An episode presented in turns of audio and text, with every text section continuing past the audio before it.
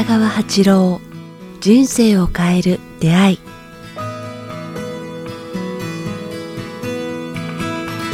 こんにちは早川洋平です。北川八郎人生を変える出会い、えー今日も北川先生よろしくお願いします。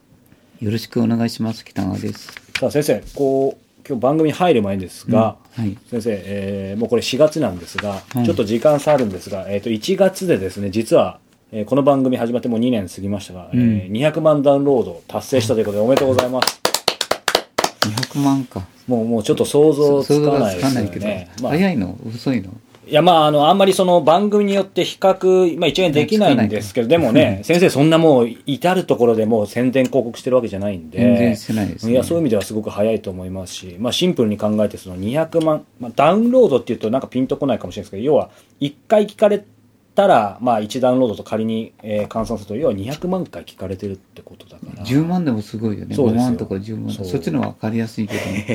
なのでまあ本当にね、100万200万っていうと、ちょっと想像つかないんですが、まあね、そそれほどの方に、まあ、先生のこのね、あの番組役立ってますので、皆さんまた聞いてください。少しね、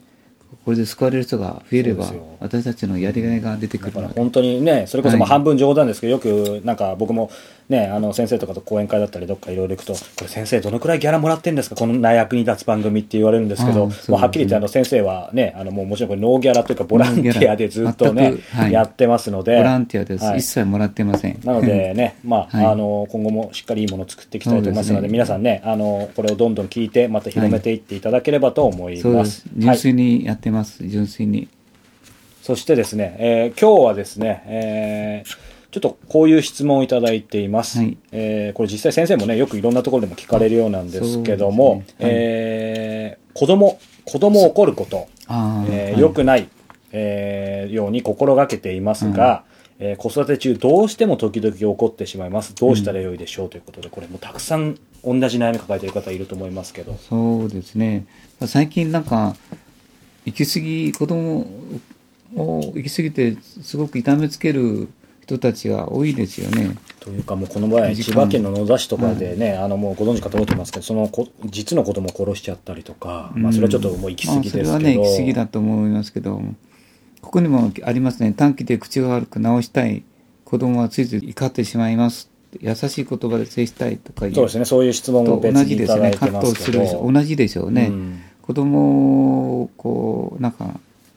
瞬間的に汚い言葉が出てしまいますということがありますけど。まあ僕も親ですけど思い当たるところありますよね。どうしたら直せるでしょう？知りたいです。あ直せるというよりもやっぱ心がけて生きるしかないと思うんですね。うん。僕私はこう自分の中であのコあの一つのテーマですけどこう、はい、なんかもう人を傷つけないっていう生き方をすると言いますかね、うん。まあ、それはあの決心してますね。うん相手を罵るとか相手の尊厳を傷つけるとかいう言葉以上になんかいろんなことでなんか裏切るとかいろいろあると思うんですけど、まああの若い時はずっとしてしまったと思うんですよ。息をあの自分を守るために嘘をついたりとか、ね、先生でもあったんですか？ありますよ若い時は。ごくごく平凡だからですね嘘ついたり逃げたりとか。でも、まあ、30代40代になって今今は思うのはこう人を傷つける生き方をしないっていう、あのことを決めてるんですけれども、それでも知らず知らずのうちにこうあの体調が悪かったりね健康が悪かったりしたらブスッとしてしまって、はい。あのニコニコできないだけでも人を傷つけるということはありますよね。うん。なんかその外的要因だったりありますよねいろんな体調でもね、うん。でまあ、それを除いて言葉でとかあの感情で人を傷つけるということをそういう言い方をしないとこうなんか決めてもらうといいですね。うん。まあ、あの私はもう一生あのそういう生き方をしないっていうことを決めるということを言う、そとその弊害としてですねこの間ある例がある、はいあったんですけどもある方がやっぱやはりこう娘さんをすごくん罵るというか口指たく罵る癖がついて本人もこうこの方が言われてるようにあの分かっているけどカットする瞬間があるって言いますかね、はい。だ私はそれこう言ってるんですよこう私たちまあ早川君も私もそうなんですけど心の中にどっかヒトラーみたいな悪の怒りのヒトラーみたいなのがいるんですよ。どはい。っかのこう潜在的なところでね。そう思いたくないけど。で同時にねあの救いのキリストもいるんですよね。ヒトラーとキリストがであの同内在両方内在してるんですね。だからどちらをこう育てていこうか大きくするか、自分はキリストとして生きていくのかヒトラーをそう野放図にほったらかすのかっていうのがあると思うんですけどね、まあ、そのことに気づいてもらって自分の中にはこう二面のああのヒトラーとキリストがいるだからキリスト的な生き方キリストが内在するキリストみたいな、はい。あイメージして優しく生きることを決める、キリスト的生き方をするって私はこう決めてるんですよね、そうするとヒトラーががこう小さくなるんですよね、でもう一つはですねあの、まあ、そのさっき言いかけ言いかけたことはあの娘さんを怒っている時のその姿を見たらまあ傍から見たらあのたまたまその人を見かけたんですけどものすごくこうなんてますかね。人間的にこう癒やしいっていうのかはい。あのなんていうか震える恐怖に近い見見る方がねありますね。確かに。外とかでこちらがそうい見ると、ね本人もはあの恐怖というよりも怒りの中にいるか分かんないけれどもでもまあ僕がき言いたいのはその怒っている女性に聞いてみたら自分のお母さんあなたはさ言ってる言葉は誰からそれを教わった？ってこう生々しく人を傷つける言葉を言ってるからどうしてそういう言葉をなまなま学んだの？と思ったらあ自分の母から学んだって言うんよ。じゃあその母は誰から学んだかってそのお父さんおじいちゃんから学んだらしいとか言うよね。だということは代々その人を叱るというか、人を傷つけるというこう生き方っていう罪よねこれは。負の要素を生きつ受け継いじゃってるとですね、大きな罪よね、よく柔道でも徹底してそれしかなあの学んだらったらそのあの生き方で教育して柔道柔道界が失敗してたやん。はいだからハードなありましたねやり方ってありましたね、まあそういうことが。と同じようにこうマイナスのそういうあのなんてますかねこう人子育てがもう代々、代々になってしまうと、その娘がさんがこう目が見えなくなったり、はい。声が出なくなったり、うん。脳が働かなくなったりとか言って出てきてるんよね。だからそのその弊害が代々続くっていうことをこう肝に銘じた方がいいですね。紐止めた方がいいですね、こう伝統になってしまう。うん。だからということは自分たちの家族それからその人たちはみんなダメ人間になってしまう、脳が働かないから目が見えない体が弱い喋れないどもるとかね。非常にこう世間的な意味では能力の劣る劣る子育てをこう代々本当は持ってるんだけれどもこう自分がこう金槌で壊していってる心の金槌で壊していってるっていうことに気づかなきゃいけないよねだから直すというよりももう人を傷つけない、うんうん、こうそれは罪であるもうそう決めることとその負の連鎖も止めることですよねそうそう。次の世代に。それで気づくことはねこう罪なき、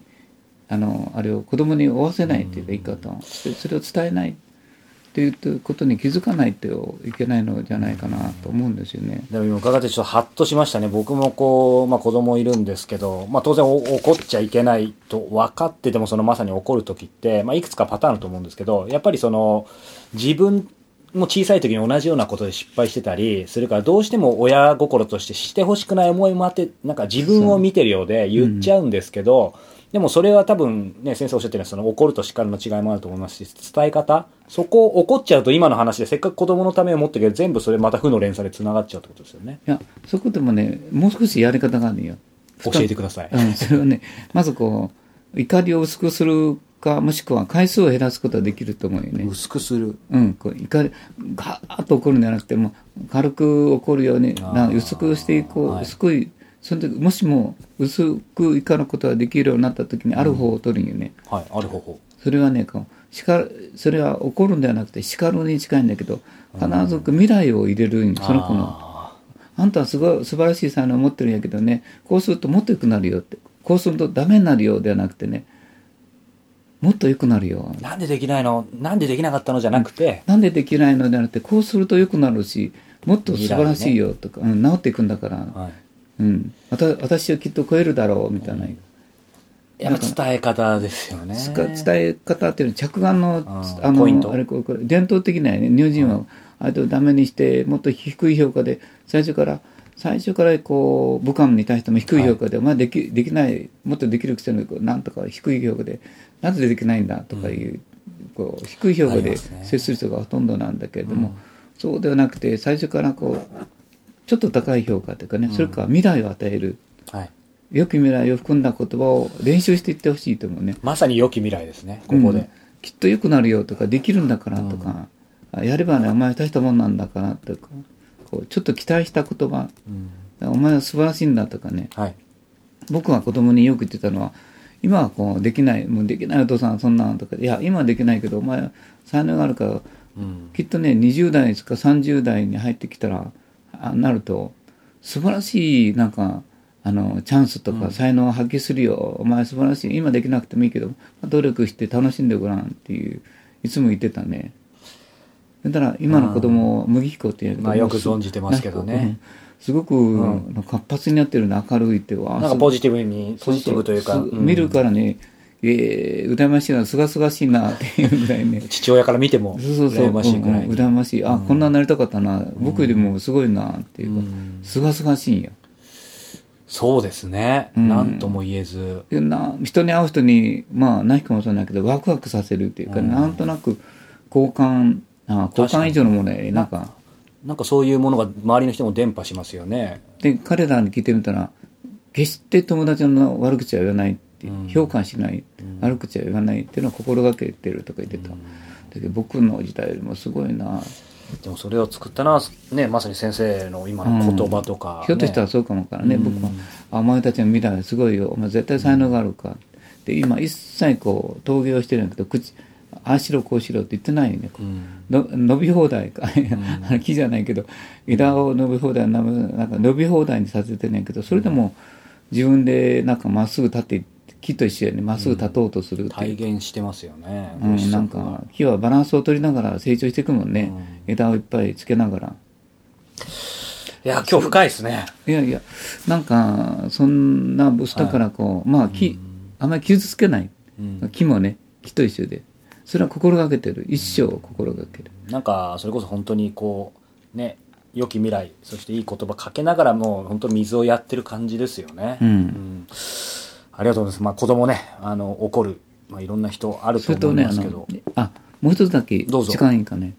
あの僕は心がけたのは、あの子供たち支配しないって言ってるんよ。あ絶対これやってるわ。あ、はい。例えば、自分の部下や、はい。は早川君と友達にもこう支配はしない。要求したり、ね、お願いはしたりすることあるけれども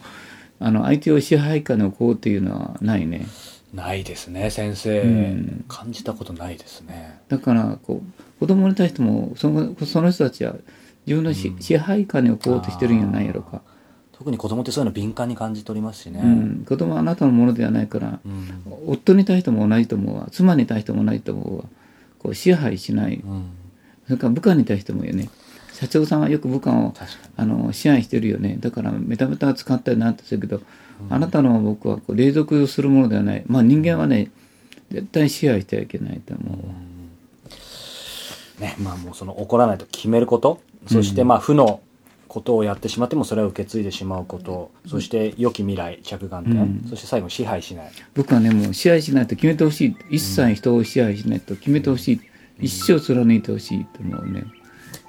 なんか僕自身もゆ今肝に銘じなきゃと思いました。皆さんどうでしょうか？ぜひね、今日の回、あのー今でなかった着眼点もあると思いますので、ぜひポッドキャストなので繰り返し聞いてみてください。さあ、えーこの番組では皆様からのご質問、ご感想を募集しております。えー詳しくは北川八郎、えーホームページ、もしくはこちらのメールアドレス、北川アットマーク KIQ アルファベットの Q tas.jp までお寄せください。北川先生どうもありがとうございました。どうもありがとうございました